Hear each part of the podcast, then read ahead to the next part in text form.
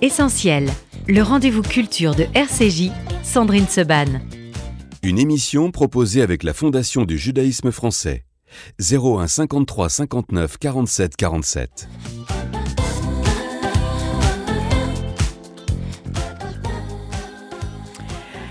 Bonjour à tous, si vous venez de nous rejoindre sur RCJ, euh, Essentiel va euh, évidemment, comme tous les jours, parler de la campagne de la Tzedaka, mais à travers euh, plusieurs initiatives euh, prises pour lutter contre les violences conjugales en France et les violences familiales. Et bien évidemment, nous parlerons de, de ce qui s'est passé en Israël le 7 octobre et de continue de se passer et du silence, ou en tout cas du très très faible, on va dire, la très très faible indignation parfois des associations féministes en France et euh, dans le monde. Euh, pour en parler avec nous, pour une fois, on va commencer par le seul homme autour de la table. Richard Audier, bonjour. Bonjour Sandrine. Directeur général du euh, FSJU. Sandrine Zena, bonjour. Bonjour Directrice de l'action sociale du FSJU. Anne-Lise Naon, bonjour. Vous êtes bénévole à l'association Leftov, la maison de Léa. Et Sarah Barouk, bonjour. Bonjour. Sarah, vous êtes euh, écrivain. Euh, on a la, la chance et le bonheur de vous recevoir à chaque fois sur cette antenne parce qu'on adore vos livres euh, qui Vous sont. avez toujours été la première à m'accueillir, Sandrine. Eh donc, bien, euh, et j'en suis fière. Et quand vous aurez le Goncourt, on sera aussi les premiers à qui vous le direz. Absolument. Voilà. euh, et euh, on vous avait reçu également pour cette initiative euh, 125 et des milliers. euh, C'est paru il y a quelques mois. 125 euh, femmes, journalistes, écrivains, personnalités, Dont ont- dont moi. Et, euh, et merci euh, de, de, de m'avoir donné cette. Il n'y a pas vraiment de mots, mais cette possibilité de pouvoir raconter la vie d'une de, d'une de ces femmes à travers les témoignages de, de leur famille. 125 et des milliers, c'était un livre, c'est devenu beaucoup plus que cela. Euh, vous allez nous le raconter évidemment tout au long de cette émission, Sarah.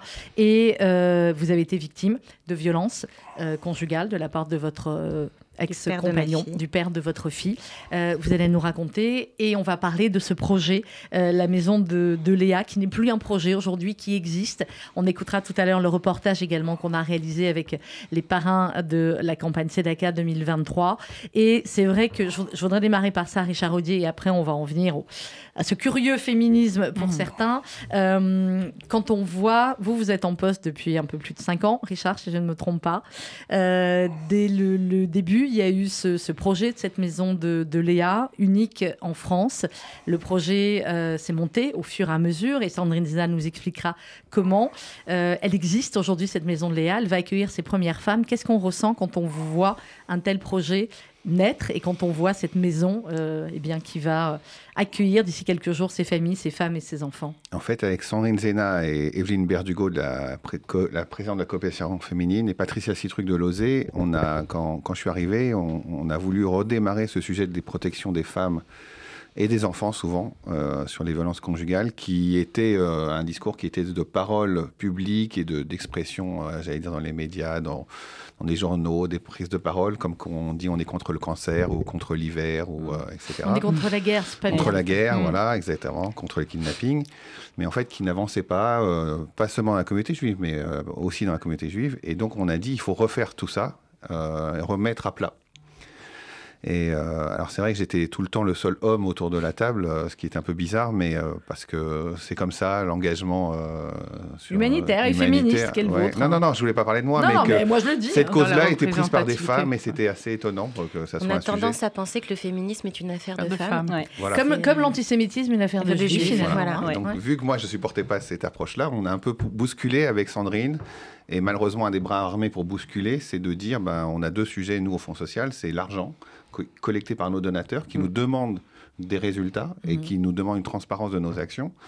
Et l'autre sujet, c'est notre compétence collective euh, des associations fédérées euh, au- dans la commission sociale, en disant mais ces sujets-là, ils peuvent pas être abordés euh, de façon unilatérale, c'est pas possible, parce qu'il y a des sujets justement sur l'enfance, il y a des sujets euh, sur les drogues, sur l'alcool, il y a des sujets pour les adultes, il y a des sujets de conséquences dans le, dans, dans le temps de ces personnes, aussi pour les connards, comme je dis souvent, ces gens-là, ils vont être condamnés parfois un an, deux ans, trois ans, quatre ans, mais ils sortent. Ils sortent. qu'est-ce qu'on fait? Et donc, si on aborde tout seul en disant on sait tout faire, on fait tout, on n'y arrivera pas. Donc, on a tout remis à plat.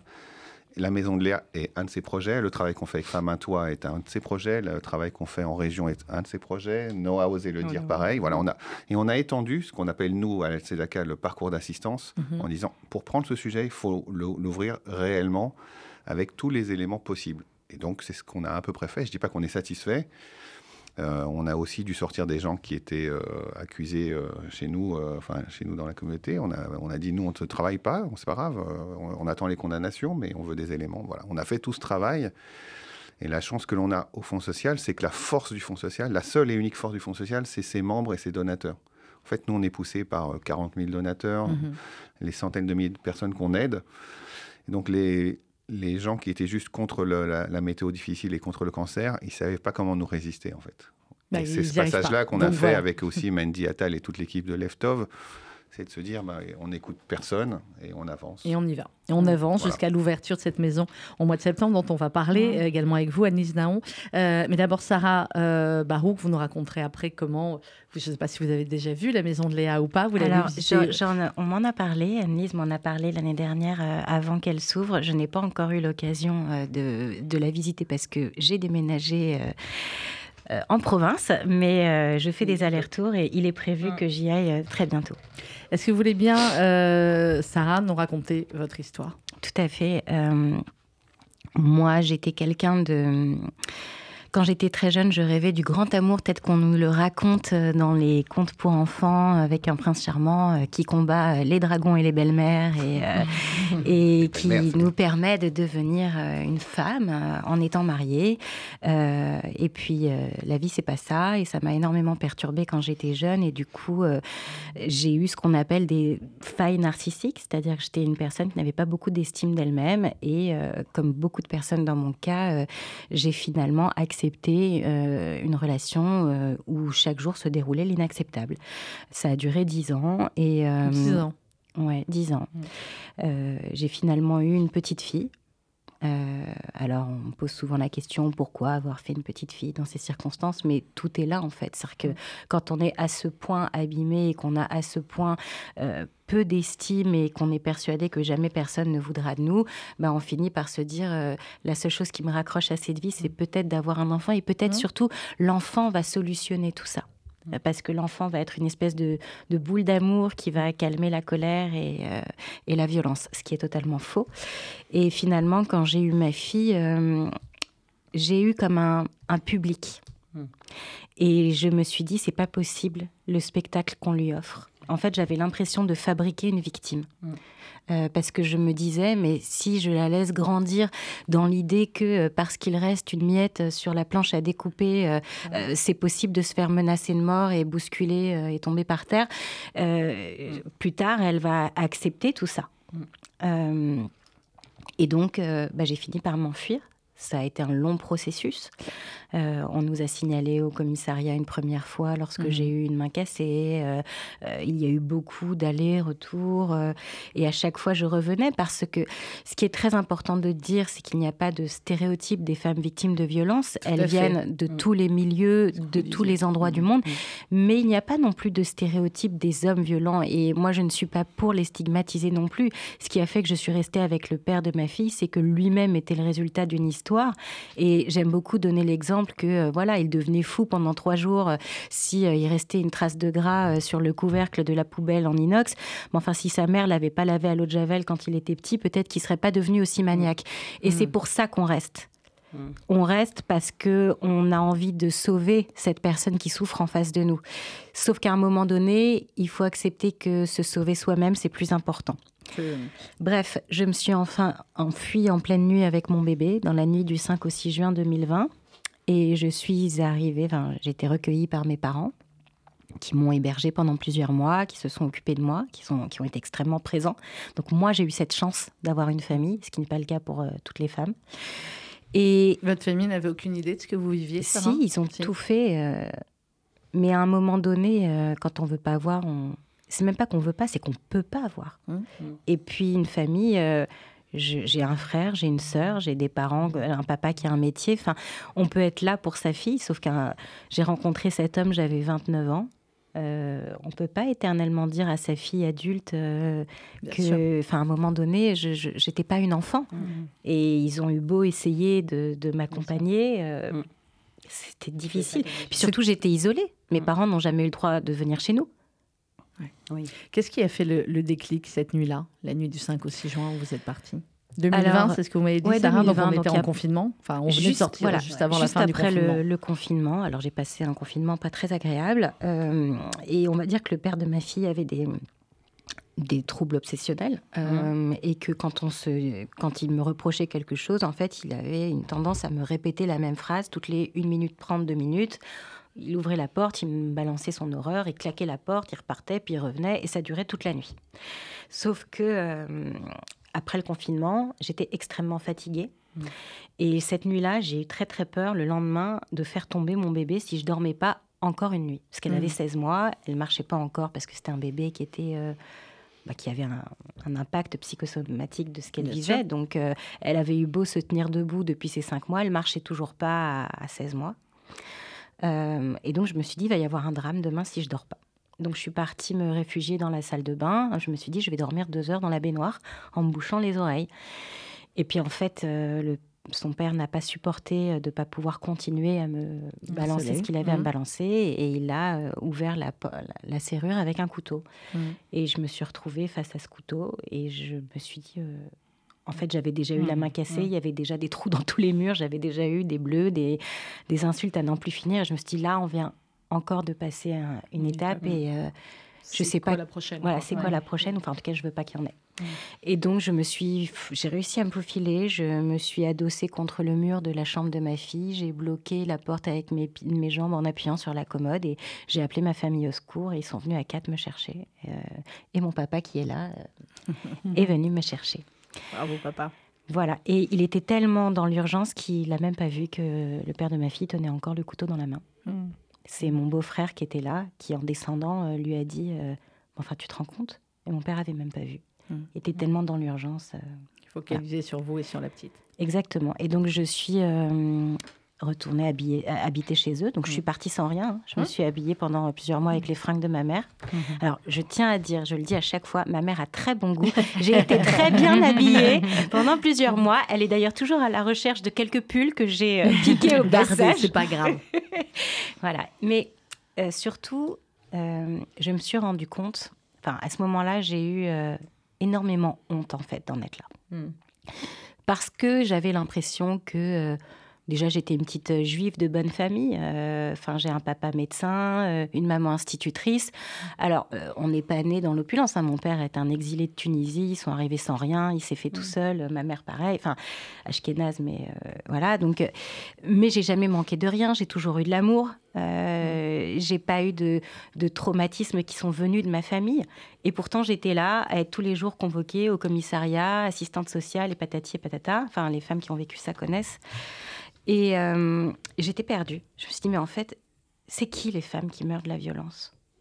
Et donc, c'est à ce moment-là euh, que j'ai eu envie de comprendre. Et chaque fois que je cherchais dans des articles de journaux qui étaient ces femmes, je tombais sur des récits de faits divers Mm.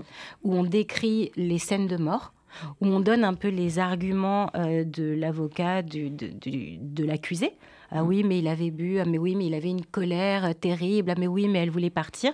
Et finalement, aucun détail sur la femme, et donc aucune possibilité de s'identifier. Et ensuite, j'ai vu les décomptes de féminicides. Euh, C'est-à-dire qu'aujourd'hui, là voilà, on en est à 99 femmes aujourd'hui. Euh, on affiche le nombre de féminicides annuels. Et c'est pour ça que je dis tout le temps que le livre 125 et des milliers est un livre très juif. Parce Oh que que oui. non, mais c'est une idée que j'ai eue à Yad Vashem, en fait. Et bon, moi, je viens d'une famille à moitié ashkénaze, euh, où j'ai grandi au milieu de gens qui avaient des numéros sur les bras, et où j'ai compris très tôt que la numérotation, c'était la déshumanisation. En tout cas, c'était le premier pas vers la déshumanisation. Et de voir ma mère et de m'imaginer que si ça s'était mal fini, je serais devenue un numéro pour la société, ça a été insupportable. Et donc, je me suis dit, il faut que je donne une humanité aux Mhm. statistiques. C'était un manque d'humilité totale, peut-être. Non, non. mais non, euh, non. je, bon, c'est pas grave, Mais- euh, c'est fait.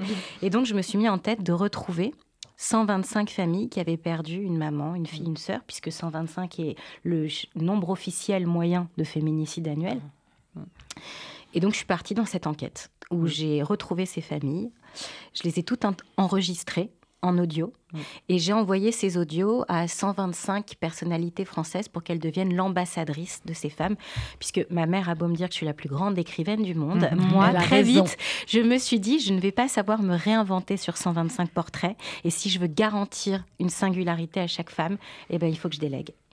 Voilà comment ce livre est né. Vous avez formidablement bien délégué et c'est vrai que ce qui est très frappant dans ce livre, c'est que euh, ben, voilà, 125 euh, personnalités ont raconté chacune à leur manière et c'était extrêmement fort de recevoir effectivement l'audio de la famille que vous aviez interviewée et ensuite chacune de, de trouver de quelle manière on allait pouvoir le, euh, le raconter. On va continuer à, en parler avec vous, Sarah Barouk, mais d'abord Annelise Naon, vous, vous êtes bénévole à l'association Leftov, la maison de Léa, c'est un bébé commun, FSJU et Leftov. Euh, vous, je voulais que vous nous racontiez pourquoi vous avez euh, choisi de vous investir un peu plus dans la maison de Léa? Pourquoi c'est peut-être une, une cause qui vous touche plus particulièrement? Oui, tout à fait. Alors, en fait, euh, c'est pareil. Moi, c'est un peu comme euh, finalement comme Sarah, c'est-à-dire que au-delà des chiffres, ce qui m'a choqué, c'est de voir.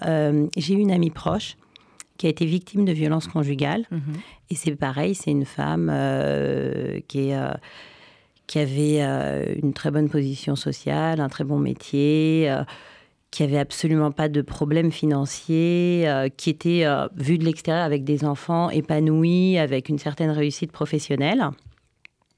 Et quand un jour elle m'a avoué être elle-même victime, je me suis un petit peu vraiment, mais j'étais complètement déstabilisée parce que je me suis dit, comme toi, Sarah, mais en fait, ça arrive à tout le monde. Mhm. Et ce constat, il m'a vraiment euh, choquée, vraiment comme une, une gifle. Parce que euh, à un moment donné, c'est vrai que quand on voit que ces stats euh, un peu froides, ces chiffres, Là, on ne se sent pas vraiment concerné. Et c'est pour ça. votre amie et Exactement. vous ne le pas. Je ne le savais pas. Et qui plus est, surtout, je ne l'imaginais pas. C'est-à-dire, je pensais vraiment qu'il y avait des mondes parallèles qui, ne, qui finalement euh, ne se croisaient pas.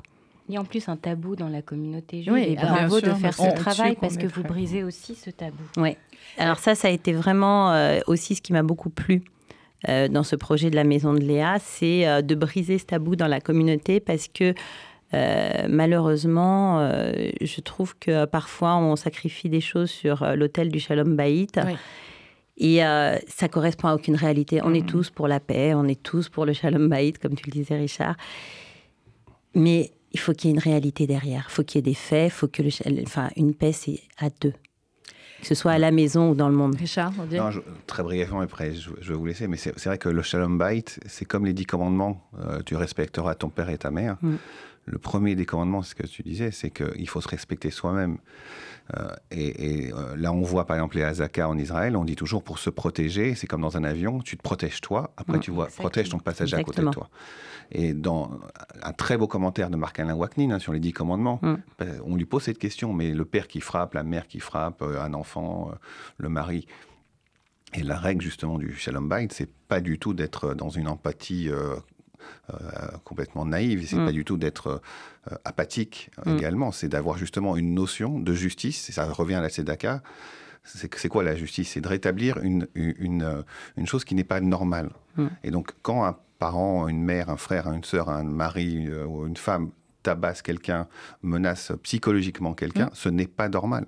Donc, ce n'est pas du shalom bait de faire garder ça. Mm. Et l'erreur des mauvais éducateurs, Mm. c'est de faire Ou passer ce shalom conseilleurs, ou des euh, mauvais conseillers. Et rabbins. c'est pour ça que c'est un métier. Et on le dit tout le temps avec, euh, avec l'équipe du social, du Fonds social. Tout ça, c'est un métier. Le bon cœur, ça marche, c'est super, le bon cœur, Mm. c'est bien. Mais ça ne suffira jamais parce qu'à un moment, il faut un professionnel qui, est capable de décerner. Et c'est le travail de l'équipe de Mm. Sandrine euh, Mm. avec euh, Leftov, c'est de faire cette différence. Parce que ce mot shalom bait, il est insupportable en fait. C'est comme le recède, ça ne Mm. suffit pas. C'est très bien, Mm. mais ça ne suffit pas. Mais Euh, la, la- la paix, en fait, c'est pas quelque chose qui se euh, déclare, c'est quelque chose qui se construit chaque jour. La paix, c'est un chemin, Voilà. et c'est Mm. pareil à l'extérieur, et c'est pareil à la maison. c'est pareil euh, en ce moment en Israël. Ouais. C'est pareil, Exactement. euh, effectivement. Merci Richard Audier, je sais que vous deviez filer parce que vous avez un rendez-vous, mais merci d'avoir Ouais.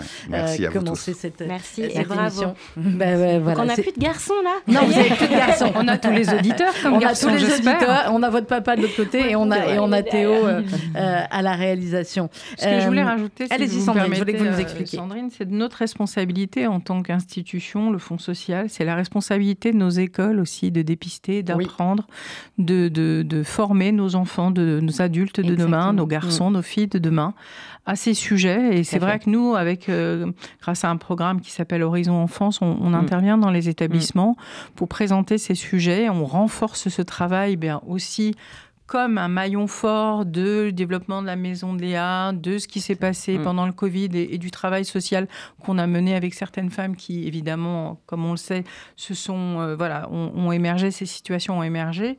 Et en fait, c'est un travail collectif, c'est-à-dire que nos rabbins doivent être partie prenante, nos directeurs d'école, mm. nos éducateurs doivent être partie prenante, au travail social, bien sûr que nous, c'est un sujet qu'on connaît bien. Je vais, je vais mettre une fois plus hein. les pieds dans le plat, Sandrine, mais je voudrais votre réponse à toutes. Euh, il y, y, a un groupe Facebook où il y a beaucoup, beaucoup de, jeunes femmes de la communauté juive qui s'appelle Donna Mama. Oui. Chalut, sa créatrice également. On est, je crois, je dis on parce qu'on en fait partie, on est 25 ou 30 000, je crois, jeunes femmes juives francophones.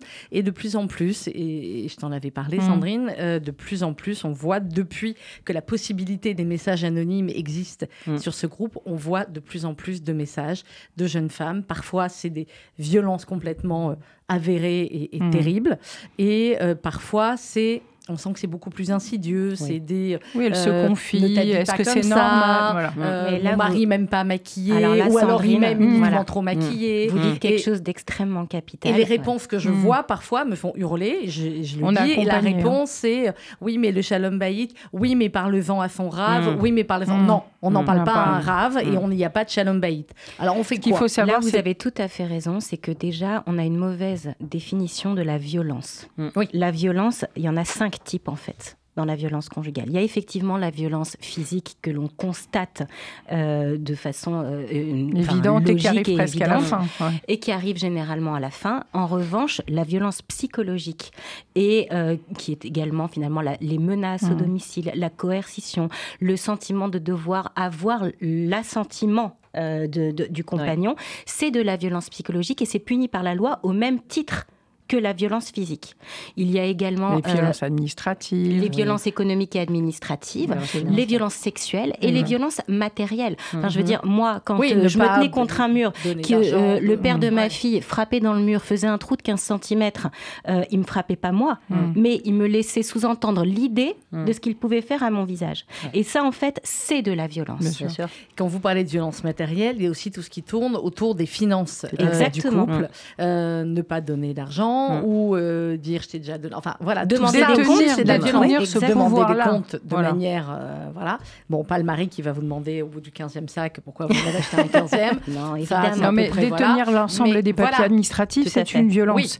Être dans une incapacité de pouvoir partir parce qu'il ne reste rien de notre vie, mm. même, euh, je veux dire, nationale, administrative, c'est une violence. Mais refuser de rendre le guet après un divorce, c'est une violence terrible. Évidemment qu'il y a des violences propres à notre communauté et que nous devons collectivement interroger ça. Que oui, euh, notre façon de comprendre notre religion mm. est d'instituer une différence entre mm. les hommes et les femmes et que malheureusement les solutions que l'on veut apporter euh, à, la, à, la, lutte contre les violences intrafamiliales, c'est justement l'abolition des différences entre les hommes et les femmes. Donc on a un problème. Et moi je dis quand on a un problème, ça, ça veut dire que quand on le remarque, on est déjà, sur la solution. Donc c'est pas mal. Ça c'est positif. Alors, l'une des solutions, euh, et, on en est très fiers, et Leftov et au FSU, c'est euh, cette maison de Léa. Je vous propose d'écouter le reportage que nous avons réalisé il y a quelques semaines avec les deux parrains de la campagne Tzedaka, Michel Larocque et Pascal Elbé. Euh, Pascal Elbé qui suit la campagne depuis de nombreuses années. Michel, elle qui découvrait, c'était son premier contact avec la Tzedaka. Elle en a été très touchée. Et Pascal, lui, qui a vu au fur et à mesure des années, eh bien, la collecte se faire pour arriver enfin à créer cette maison. Je vous propose d'écouter ce reportage. On se retrouve juste après. Le Fonds social Juif Unifié et Leftov ont ouvert en septembre 2023 la Maison de Léa. La Maison de Léa, ce sont 10 appartements temporaires meublés dédiés à l'hébergement de femmes fragilisées et de leurs enfants, dont des femmes victimes de violences conjugales. Ce lieu leur offre un refuge sûr, chaleureux, sécurisant pour 6 à 18 mois. Des maisons de Léa en région vont également voir le jour pour apporter cette réponse localement. Michel Larocque et Pascal Elbé, parrain de Sedaka 2023, sont venus visiter cette maison pas comme les autres.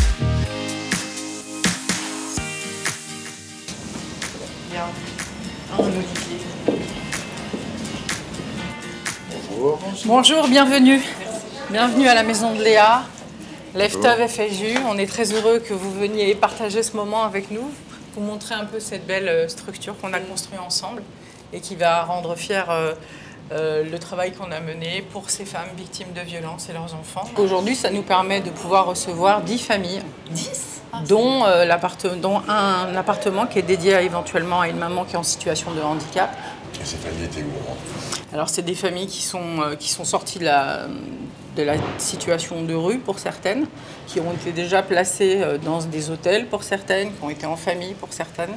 Et là, aujourd'hui, avec ce projet, l'idée, c'est d'être l'étape juste avant de reprendre une vie euh, normale, classique. On va voir euh, merci, comment elles vont être installées, ces familles.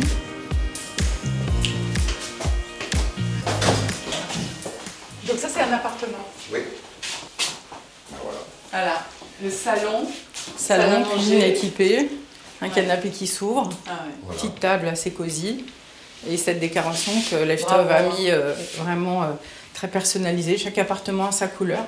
L'idée, c'est de, pouvoir avoir un lieu repère pour ces femmes. Bien sûr. Puisqu'il y aura quand même une gouvernante qui sera ici, qui mmh. sera en permanence ici euh, pour entendre, accompagner, euh, guider aussi ces femmes. Attention madame, ce matin n'oubliez pas, vous avez votre rendez-vous à la CAF. Je pense que ce qui est important aussi, c'est de se dire que ces femmes, euh, sous prétexte qu'elles n'auraient pas encore de revenus, eh bien, on va porter euh, le prix des, loyers pendant une année. Et ça, c'est vrai que c'est grâce à l'appel national de c'est grâce aux dons de, tous les gens qui ont compris l'importance de ce projet. C'est la première maison qui existe comme ça. Mmh vous vous rendez compte que c'est quand même le chemin parcouru, ça, ce que vous faites, vous êtes pionnier dans quelque chose qui était absolument mm. indispensable. Comment c'est possible Voilà. Vraiment la. Ouais, c'est pas bien moi. Ah ouais.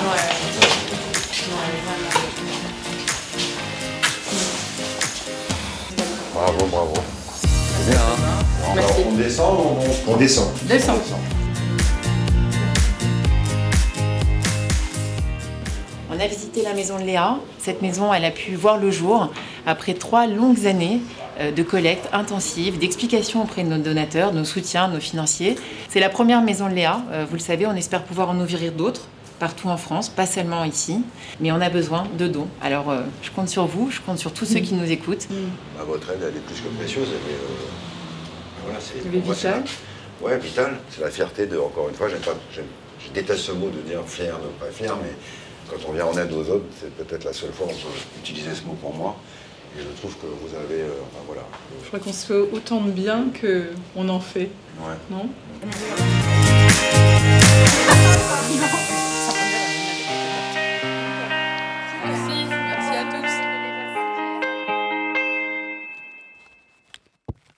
Eh bien voilà, euh, vous avez visité la maison de Léa comme si vous y étiez, alors par l'audio, et évidemment, vous pouvez voir ce reportage sur le site tzedaka.fju.org. C'est le même site où vous pouvez faire des dons euh, pour évidemment soutenir cette campagne et soutenir mmh. notamment cette maison de Léa et, l'association Leftov. Je voulais que vous nous racontiez, et Sandrine et Anne-Lise, euh, eh bien la, la maison de Léa aujourd'hui qui est ouverte, est-ce qu'elle a accueilli ses premières femmes et comment elle va fonctionner? Alors, euh, donc cette maison étant est finalisée, c'est une bâtisse magnifique mmh. avec euh, la proposition de 10 appartements temporaires à typologie euh, différente en fonction de, euh, de, la typologie des familles, nombre d'enfants, voilà.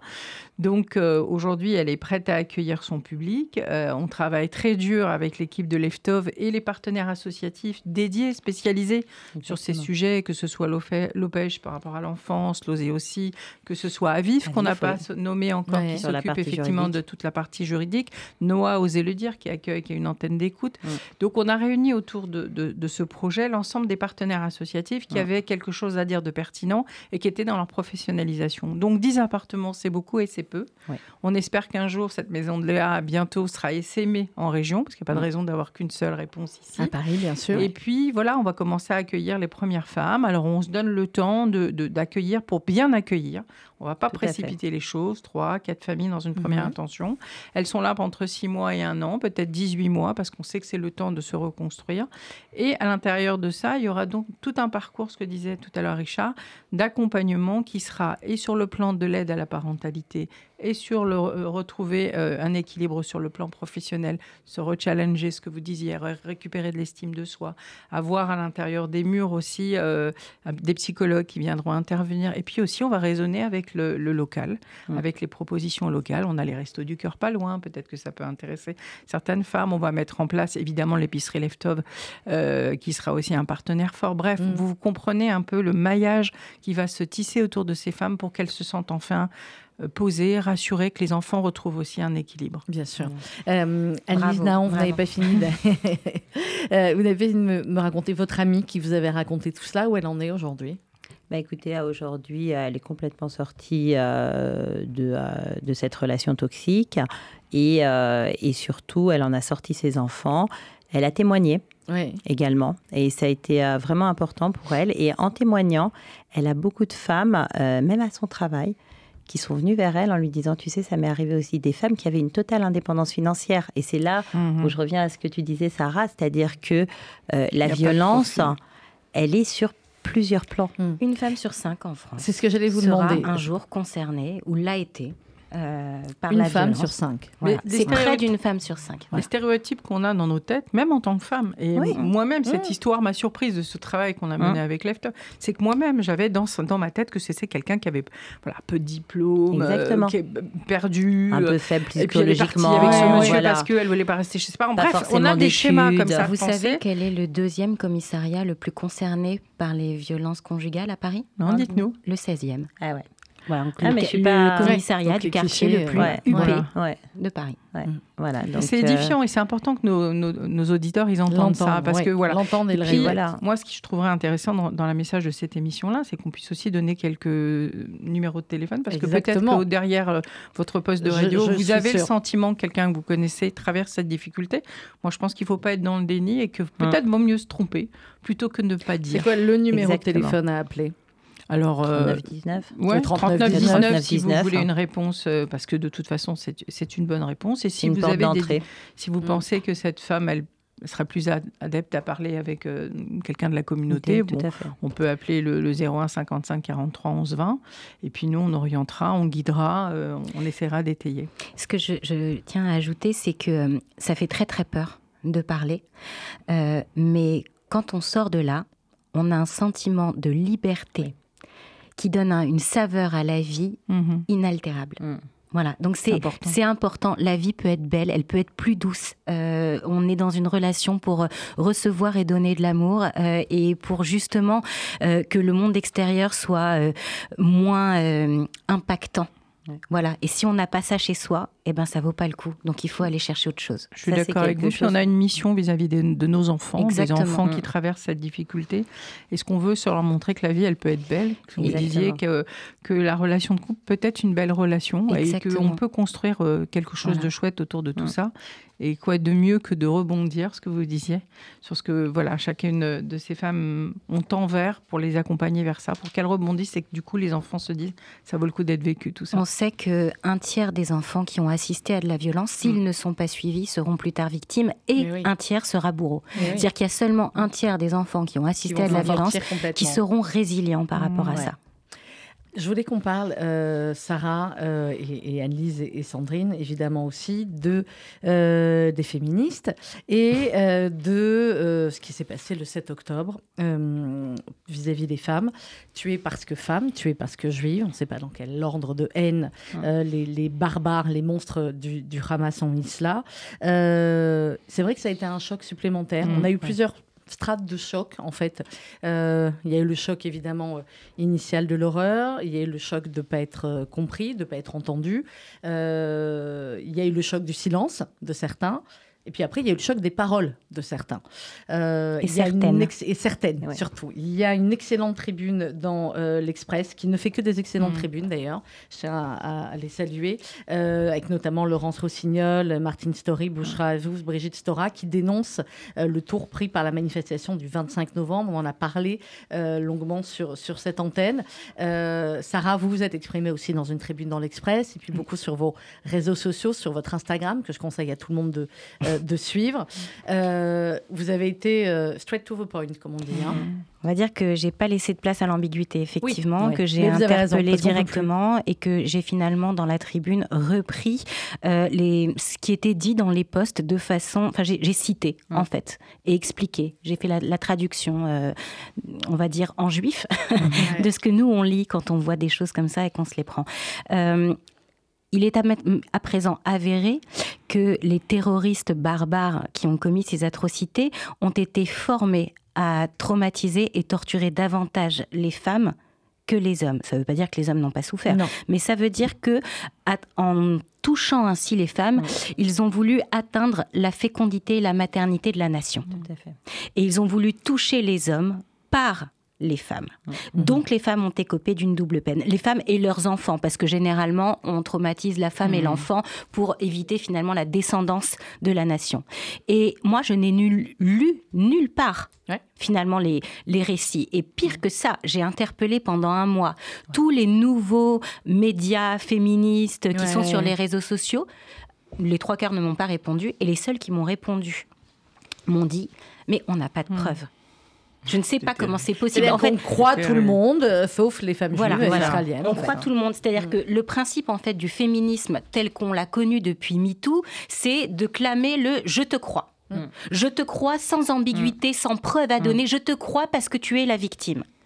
Mais ça, ça s'applique pas aux juifs apparemment. Ça s'applique même pas quand les violeurs filment leur torture en direct, les mm. diffusent en direct sur les réseaux sociaux, donnent les noms que l'on peut vérifier sur Instagram. Enfin, moi, je veux dire, Céline, qui a été assassinée, dont on a vu mm. le mari euh, et la petite fille de mm. six mois partout à la télévision.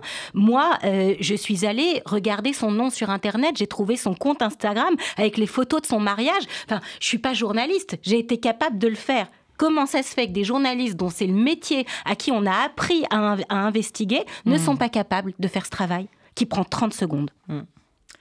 on, a, on a la réponse, hein, malheureusement, hmm. on, a la réponse. La manif du 25 novembre, vous y étiez, vous, Sarah Alors, moi, j'y suis allée euh, parce que je suis marraine de l'UNFF, qui est pour le coup euh, l'Union nationale des familles de féminicide, qui est apolitique. Mhm. Et depuis que j'ai fait 125 et des milliers, je suis très proche des familles de féminicides. Donc je suis allée euh, défiler, marcher avec elles, pas, défiler. Mm. Euh, en revanche, euh, j'ai dénoncé très tôt, et ça a été l'objet de ma tribune et de mon indignation, la racialisation du féminisme. C'est-à-dire que très tôt, des organisations comme Nous Toutes euh, et, beaucoup d'autres, mais Nous Toutes étant la principale fait un petit tweet au bout de 50 jours quand mmh. même. Euh, oui, oui. c'est ironique. Hein, oui, oui, bien mmh. sûr que c'est ironique. Et le problème est là, c'est-à-dire qu'elles sont venues me dire, mais comment oses-tu faire euh, cette tribune alors qu'on a tweeté quelque chose? Je dis, bah oui, mmh. regardez la date de vos tweets, date du 10 novembre. Et le problème est là. et puis léger, hein, léger. Et, et, puis assez léger, la condamnation. Ils ont condamné des viols comme s'il y avait eu que des viols. Enfin, c'est quelque chose que j'ai vécu donc mm. je, peux en parler. Il n'y a pas eu que des viols. Mm. Il y a eu des femmes mutilées, euh, des femmes éventrées, des femmes euh, à qui on a tranché la tête, euh, des grands-mères qu'on a appelées et des mères pour qu'elles assistent en direct à ces carnages. Mm. Enfin, je veux dire, c'est d'une, d'une torture et d'un niveau d'ignominie qu'on n'avait jamais connu. parce qu'à l'époque des pogroms en Pologne, il n'y avait pas le téléphone portable pour que des familles à l'autre bout de la terre assistent à ça. donc voilà. Et finalement, euh, ce qui a retenu l'attention des féministes, ça a été euh, ben d'accuser Israël de suprémaciste blanc, mmh, colonisateur, et donc d'allier mmh. la cause féministe systématiquement auprès des Palestiniens pauvres peuples colonisés et racisés et maltraités parce que racisés comme si en Israël, finalement, euh, on était des suprémacistes mmh. blancs, qui n'avaient mmh. pas juste des juifs yéménites, éthiopiens, maghrébins, mmh. euh, de, toutes les, Voilà. Non, mais ils n'y connaissent rien, Sarah. Le problème, c'est ça. C'est qu'elles ah, n'y connaissent, rien. Mais moi, j'ai reçu aucun coup de fil pour qu'on me demande, mais est-ce que juste tu peux me raconter Israël Tu peux juste m'expliquer. Moi, à la rigueur, je, je, pardonne tout à fait l'ignorance. Ce que je ne pardonne pas, c'est l'accusation sans fondement. Annelise Naon, vous avez ressenti ça, vous aussi? Oui, tout à fait. C'est quelque chose, moi, c'est vrai que ce que je disais à Sarah, euh, c'est quelque chose qui m'a vraiment choquée parce que euh, cette, euh, cette barrière qu'ils ont érigée entre les femmes victimes et les femmes juives victimes, mmh. c'est quelque On chose. On s'est senti doublement Pour moi, c'est voilà, et, mmh. c'est une trahison, mais une haute trahison. Parce qu'il n'y a pas d'autres critères que la judéité. Bien sûr. Euh, Sandrine Zena, on a euh, parlé quasiment dès le début de, euh, cette guerre, du numéro pour des aides psychologiques qui a été mm. mis en place par le FSU en coordination avec d'autres associations. Est-ce qu'il y a également beaucoup de... de Est-ce qu'il y a plus ou moins de, de, femmes qui ont apporté ces témoignages là aussi, qui ont été particulièrement choquées, qui ont appelé ce numéro? Oui, bien sûr. Ça a été, ça a été encore... Ça s'était un petit peu calmé. Comme ça, on a eu une sorte d'accalmie un jour ou deux, et tout d'un coup, au, regard de, de, ces faits, elles se sont, même les gens qui n'avaient pas témoigné, qui n'avaient pas pris le temps de d'appeler ou qui s'est dit bon là je tiens encore, mais là en tant que femme, on a tout été comme un comme un submergé par, par, déjà les images qu'on se fait intellectuellement, mentalement, psychologiquement, les mots ils sont tellement lourds. Enfin, vous voyez, j'ai même du mal à m'exprimer. Les, mots sont tellement lourds. On se projette soi-même, on projette sa fille, on se projette de tout ce qui a pu exister. Et tout d'un coup, de dire là, nous, la France, on est tellement fiers d'être féministes, tellement mm. comme ça, et d'être dans une incapacité de, de voir représenter nos filles, mm. nos mères, nos sœurs, et, qui sont déjà dans une telle difficulté, dans une telle souffrance, et de dire que même là, à cet endroit-là, qui mm. est un, endroit repère pour nous, toutes les femmes qui font de nous ce que vous disiez, des femmes, des mères, de notre intimité, dans notre féminité tout court et dans notre féminité de juive. Mm. Dire que même là, on est, on est dans l'effacement. Moi, je dis, voilà, moi, ça me rappelle les heures sombres euh, de l'histoire et je me dis qu'on en soit là aujourd'hui. Enfin, voilà, moi je vais vous le dire comme je le pense, c'est à vomir. Voilà, on, est toutes là. et mes filles, moi j'ai la chance d'avoir deux filles extraordinaires, évidemment. Bah, évidemment. on a, on a que des filles contre de la table. Ah, un garçon. Donc euh, j'en ai une qui vit en France et j'en ai une qui vit en Israël, qui, qui voilà, qui était d'ailleurs euh, bon moi. qui travaille. Elle travaille. Voilà, voilà. Bon, et donc, euh, et donc toutes les deux, comme une seule femme, mm. Elles m'ont appelé, maman, mais c'est quoi ça? Est-ce que je dois rester en Israël et, vivre pour être une femme juive et défendre et, être porte-parole de tout ce qui se passe et de raconter à ma propre fille, donc j'en aurai une, euh, voilà, tout ça. Je veux être ce témoin-là, je veux être ce relais-là. Et ma fille qui est en France féministe, hmm. à fond, s'est sentie totalement trahie. Elle est très moderne. C'est terrible parce que, voilà, et moi, nos filles qu'on élève aussi dans le féminisme avec des images. Mais les garçons aussi, moi je travaille beaucoup avec mon fils là-dessus. Depuis hmm. petit, je lui apprends qu'il n'y a pas de tâches pour les mm. filles, il n'y a mm. pas de choses que les filles feront moins bien que les garçons. Je, travaille vraiment là-dessus dans son éducation depuis petit. Parfois, mon mari rigole, mais j'ai dit, c'est dans le monde d'aujourd'hui et de demain, c'est très important. parler d'éducatif, on l'a évoqué tout à l'heure, mais travailler dès petit sur l'éducatif, sur la façon dont on doit se comporter les uns les autres, et dans la façon aussi dont nos garçons doivent faire, parce que nous, on est forts aussi, nous, les familles juives, et les mamans juives aussi, on très faire un peu de nos fils, un peu des, voilà, des petits demi-dieux, il hein, faut le dire. Non, laisse, ta sœur va le faire. Voilà. Pas du tout. Et eh bien là, je pense qu'il faut que chacun de nous se remette aussi en question et de se repositionne par rapport à tout ça. Et je pense que ce travail doit être fait dans nos familles, auprès des rabbinimes, auprès des, euh, des, des, femmes qui font le mikvé. Oui, oui, les chats euh, voilà, des femmes aussi qui préparent au, mariage euh, dans le cadre du mariage consistorial et autres. Mm. Tout, tout, tout, le monde doit faire front Chaque maillon. pour dire aujourd'hui, voilà, c'est une responsabilité collective, on la porte mais on la porte ensemble. Moi, ce qui m'a, ouais, ce qui m'a particulièrement en fait euh, dérangé, ça a été le manque euh, d'empathie finalement. C'est-à-dire que quand il s'agit des Juifs, il y a tout de suite la justification géopolitique. Et moi, je me suis retrouvée dans des interviews face à des gens qui m'ont dit euh, oui mais quand même mm. il y a la situation en Israël et en fait moi quand c'est comme ça je, retourne sur terre je fais bah vous mm. savez moi mon père il en est à son troisième passeport. Moi, je ne retrouverai jamais nos maisons en mmh. Pologne, en Russie, en Tunisie. Ben, vous savez quoi? Ça ne me donne pas envie d'aller égorger des bébés. En fait, je ne sais pas comment un mécanisme aussi débile peut, exister. Je peux vous dire, Sarah, qu'on ne peut pas. On, peut être trop loin, et tant mieux. Notre esprit. Vous avez, mais je ne comprends pas dans l'esprit de qui c'est possible de justifier euh, la violence. Mais parce que, mais pardon, parce pardon fait, de on... le dire, mais de trancher la gorge à un bébé avec un couteau, c'est long en fait. Mm. Ça, prend plusieurs ce qui, minutes. Ce qui, ce, qui, ce, qui est, ce qui est dingue, c'est que vous en parlez. Moi, j'en ai parlé aussi hier à nos auditeurs, avec plusieurs de nos journalistes. On a vu le, le film des 45 minutes du, euh, du Hamas. Et quand vous le voyez, vous. Ah oui. Voilà, c'est-à-dire euh, ouais, marqué, il... on sort pas pareil. Il oui, a été montré mais, aux enfants. Mais, mais là, otages, oui, qui ouais. ont été montrés aux enfants otages et les, les, les, la jouissance, le, le, la joie de, de ces pourritures, euh, c'est ce qui n'est pas aussi entendable et compréhensible pour nous. Et, et on se repose les, les, les, les mêmes terribles mmh. euh, questions. Et ce qu'on sait, en tout cas, c'est voilà, qu'il faut aller euh, jusqu'au bout. Euh, pour la campagne La Tzedaka, vous avez remarqué, depuis qu'on a commencé cette campagne, évidemment, même pour nos événements, hier soir, il y avait un concert extraordinaire de, de Gilbert Montagnier. Mmh. Et on s'est dit, comment on fait pour basculer comme ça de, de de la joie à l'angoisse. Et ben, comme d'habitude, on se cale sur ce qui est fait en Israël, où ils ont refait des concerts, oui. où euh, eh bien, les, les, artistes israéliens vont dans les hôpitaux mmh. tous les jours. Euh, et voilà, et on fait la même chose parce que ce qu'on fait, on le fait pour une seule et unique raison, c'est pour collecter, pour euh, aider ici la Maison de Léa, pour aider toutes les associations sociales pendant toute l'année, mmh. Sandrine Zena, et pour aider aussi là-bas, euh, puisque évidemment, il y a des initiatives qui ont été prises pour les familles franco-israéliennes mmh. qui sont arrivées ici Pour être du côté de la vie. Pour être du côté de la vie. Euh, et exactement. Je vais donner la parole quelques, quelques instants à Eva. Vous ne les connaissez pas, Eva? Eva Evans, bonjour. Bonjour. Eva est ma stagiaire américaine à RCJ depuis bonjour deux mois. C'est son Eva. dernier jour ici. Elle a travaillé de manière remarquable et je voulais qu'à la fois, euh, bah, elle nous donne aussi la, la vision d'une jeune femme. Tu as quel âge, Eva?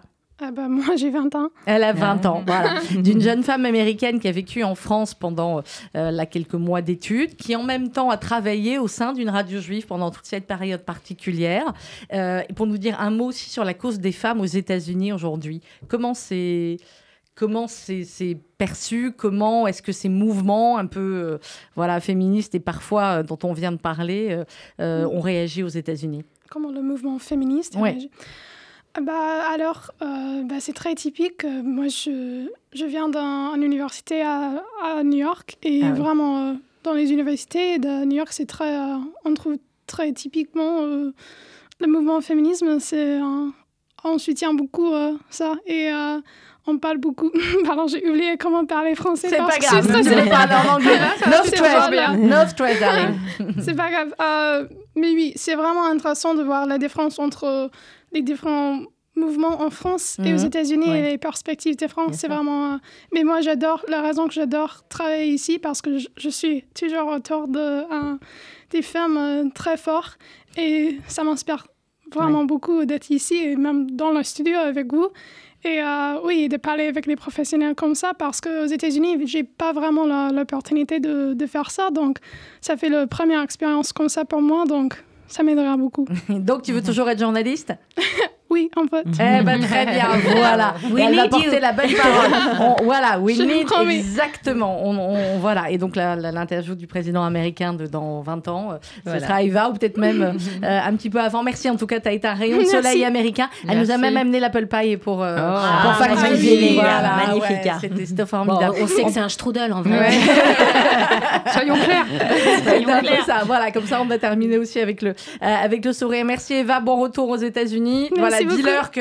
Euh, voilà, explique-leur aussi des choses là-bas aux États-Unis parce oui, que je promets. voilà, ça tourne aussi un peu, un peu bizarre euh, parfois. Oui. Euh, exactement. Sandrine, Zena, concrètement, puisqu'on est en pleine campagne euh, de la Tzedaka et qu'on a besoin de vous toutes et de vous tous, on a besoin que vous soyez les relais de cette campagne cette année plus que jamais, solidaire plus que jamais. C'est Toujours solidaire. voilà le, le, le, site internet. Un petit mot chacune de conclusion. On va commencer par Sandrine, ensuite Annelise et Sarah. Ben, J'ai envie de vous dire, donnez, soyez auprès de nous, continuez à soutenir nos projets. Vous voyez qu'ils sont d'importance. Au fil des émissions, vous entendez qu'on est sur tous les sujets, qu'on essaye d'être présent le, au maximum.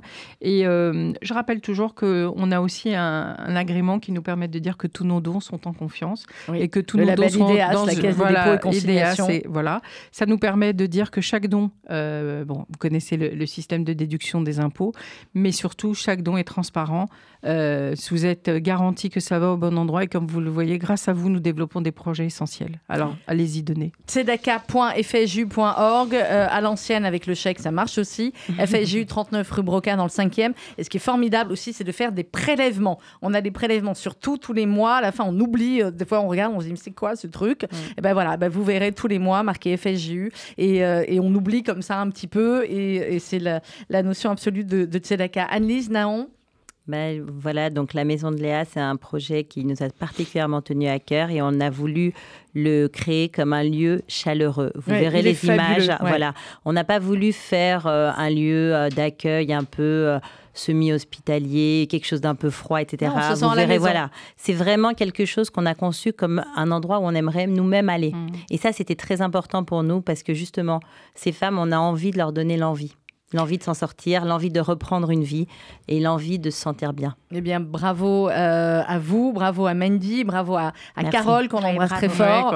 Euh, c'est une association fabuleuse, euh, Leftov, beaucoup beaucoup de bénévoles que vous pouvez voir également dans le film euh, qui est sur internet sur le site sedaka.fju.org. Sarah Barouk, c'est pour vous le mot de la fin. eh bien, moi, j'ai envie de dire que plus que jamais aujourd'hui, on a besoin de lumière. Mm. On a besoin de cultiver notre identité juive d'amour de la vie, mm. que c'est bientôt Hanouka et que certains n'auront pas la chance de le faire avec leur famille et que justement pour eux, on doit allumer encore plus de lumière. Am Israël Chai. Merci beaucoup Sarah Barouk, merci Anne-Lise Naon, merci, Sandrine Zella, merci, euh, Eva, merci, Eric qui est de l'autre côté de la vitre qui n'a pas voulu parler, euh, le papa de Sarah, mais bon, c'est pas grave. Il reviendra une autre fois. On va se quitter avec celui qui nous fera euh, le plaisir également d'être au Palais des Congrès le 12 décembre prochain. C'est Marc Lavoine. Dans un instant, c'est le journal présenté par Margot Siffer et Elsa Pariente.